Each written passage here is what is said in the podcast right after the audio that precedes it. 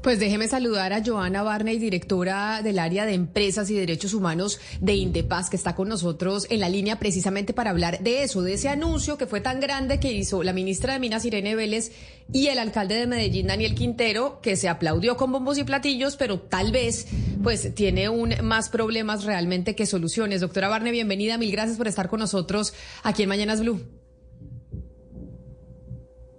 Muchas gracias Camila por esta oportunidad de hablarte a ti y a todos los oyentes y bueno, bueno televidentes también. Sí, señora, porque usted está conectada con nosotros también a través de nuestro canal de, YouTube de Blue Radio en vivo. Qué bueno verle, qué bonita es esa, puerta azul que tiene usted eh, allá atrás. Acá no le, metemos a la oficina y a la casa a la, gente cuando se conecta con nosotros.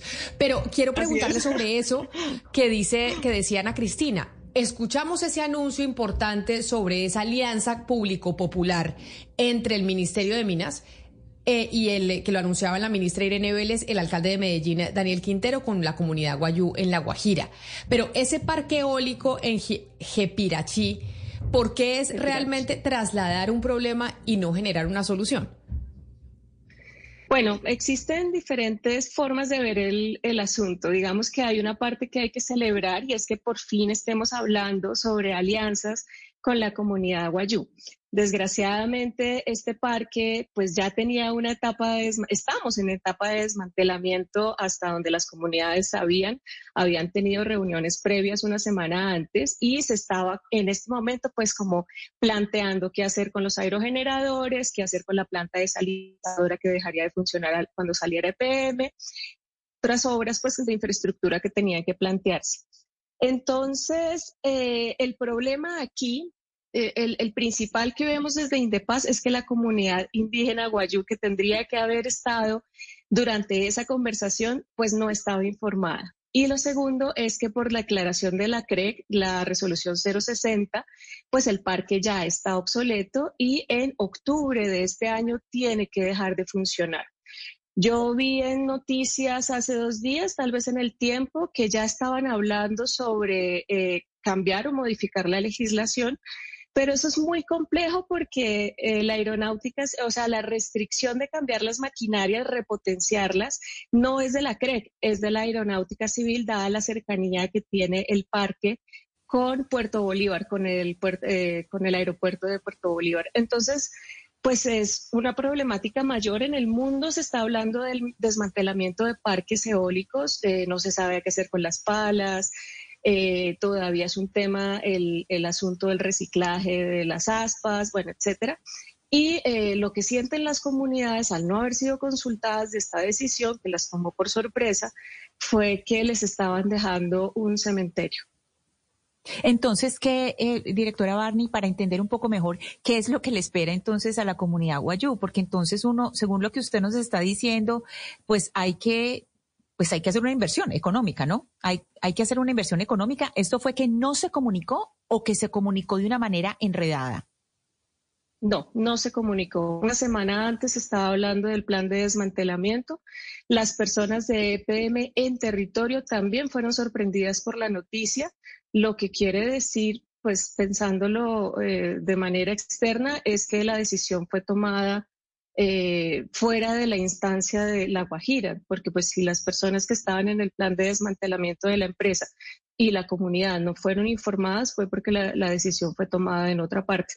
Pero aquí eh, no es un asunto de repotenciar el parque, pues porque por mucha inversión que le pongas, tú no puedes subir el tamaño de los aerogeneradores por las restricciones de la aeronáutica civil. Entonces, por mucho que eh, la, la ministra anuncie que puede hacer cambios en la regulación, pues hay que entender que la aeronáutica es un tema.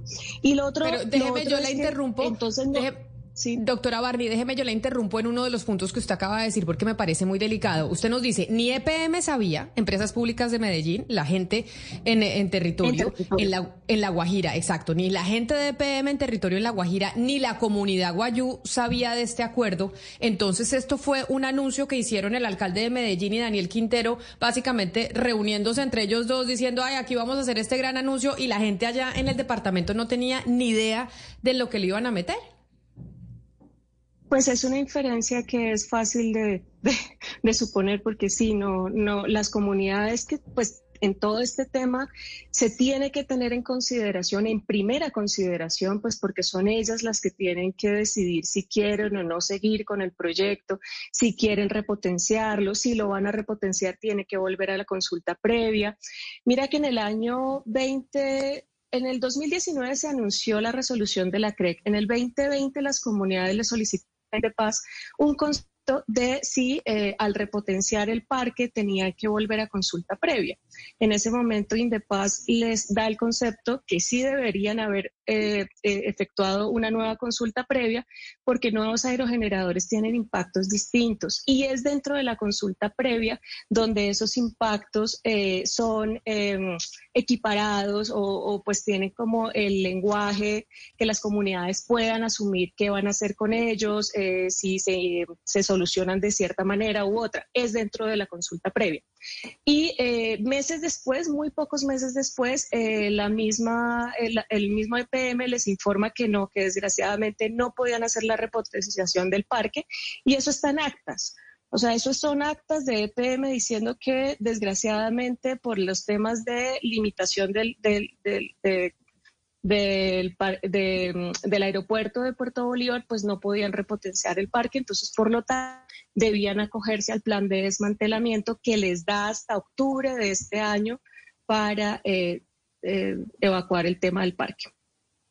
Pero entonces, directora Barney, para entender un poco mejor cuál es el camino que debe seguir entonces la comunidad Guayú, ellos deben emprender, eh, es decir, el camino ahora es emprender acciones legales o deben eh, apelar a qué institución del gobierno, cuál es el camino que deben seguir, o sea, porque lo que entendemos es que les, les entregan un bien, es que uno diría que es algo bueno, pero que en realidad, como usted nos está diciendo, no es, no es algo que sea para bien de la comunidad. ¿Cuál es el camino a seguir?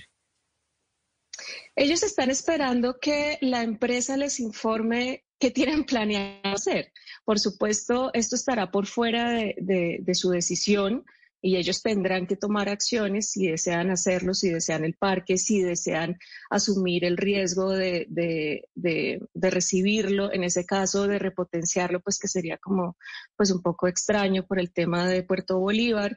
Tendrían que entrar en muchas conversaciones antes de poder eh, hacer un recibo de ese parque. Lo que uno puede decir es que la alianza público-privada que se propone está magnífica, pero pues tendría que hacerse como en otra, en otra posibilidad de granjas solares o, temas un poco más pequeños, pero recibir un parque pues con estas problemáticas termina no siendo lo más público-privado o, benéfico para estas comunidades.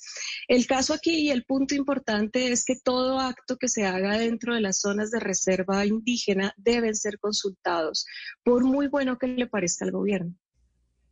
Pero entonces, aquí, doctora Barney, ¿qué, va a pasar? porque ya se hizo un anuncio con bombos y platillos por parte del alcalde de Medellín diciendo aquí EPM con el Ministerio de Minas hacen una alianza con la comunidad guayú para que entregarles este, este parque eólico y repotenciarlo y que así con la comunidad guayú podamos generar energías renovables de la mano de las comunidades en La Guajira y de empresas públicas de Medellín. Aquí lo que usted nos está diciendo es que eso fue un acuerdo que hicieron la ministra y el alcalde y allá en La Guajira ni se enteraron las comunidades y ni siquiera la gente en terreno de empresas públicas de Medellín. Y dos, esto es un lío porque ese parque pues no cuenta realmente con eh, las tecnicidades que además pide la aeronáutica eh, civil y demás para poder repotenciarse y generar energía eólica.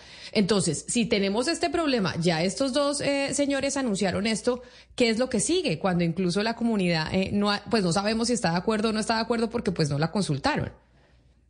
Claro.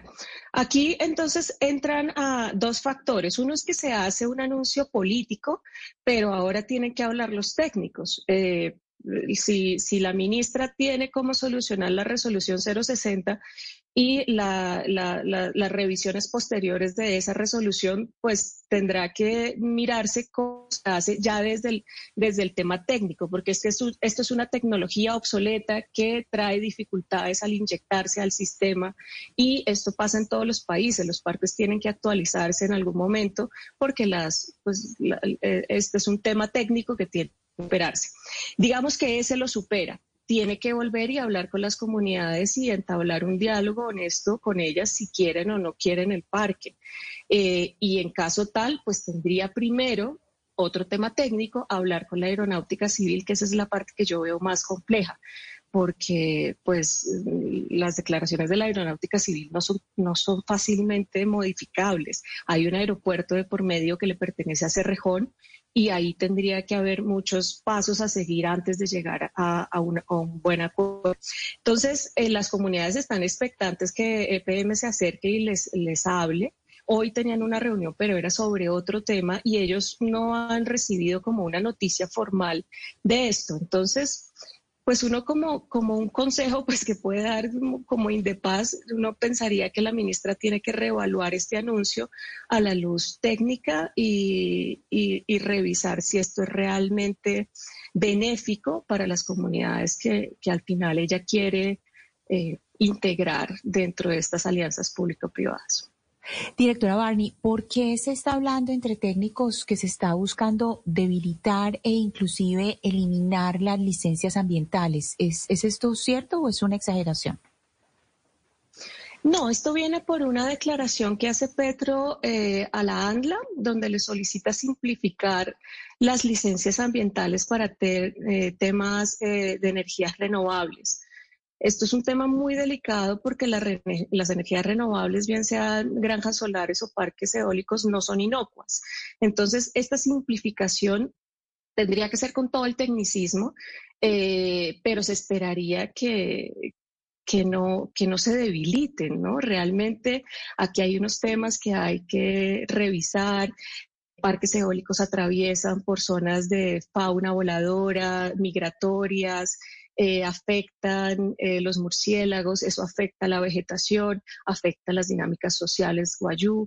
Entonces hay todo un entramado de asuntos que tienen que recogerse de mejor manera, eso estoy de acuerdo que, que hay que revisar estas licencias y hay que hacerlo a los ojos más técnicos sobre parques eólicos que pues en Colombia no se tiene como mucha experiencia al respecto que fortalecerlos, por el contrario, para que sean precisos para los impactos de los territorios.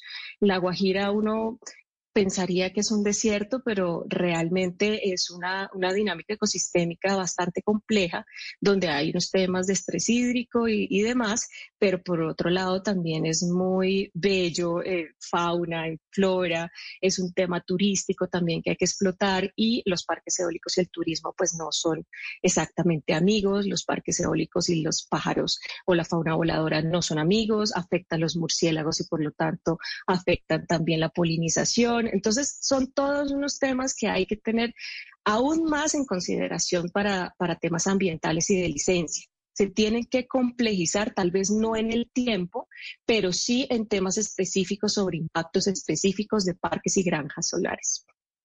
Pues doctora Joana Barney, directora del área de empresas y derechos humanos de Indepaz, ha sido usted clarísima en eh, la explicación de este anuncio que hicieron la ministra Irene Vélez, el alcalde de Medellín, Daniel Quintero, la semana pasada y que pasó como un gran anuncio y vemos que esos anuncios hay que pues escudriñarlos un poquito más porque pueden terminar siendo un problema más que algo positivo. Mil gracias por habernos atendido y por haber hablado hoy con nosotros aquí en Mañanas Blue. Un saludo muy especial. Muchas gracias por la oportunidad. Aquí siempre atenta.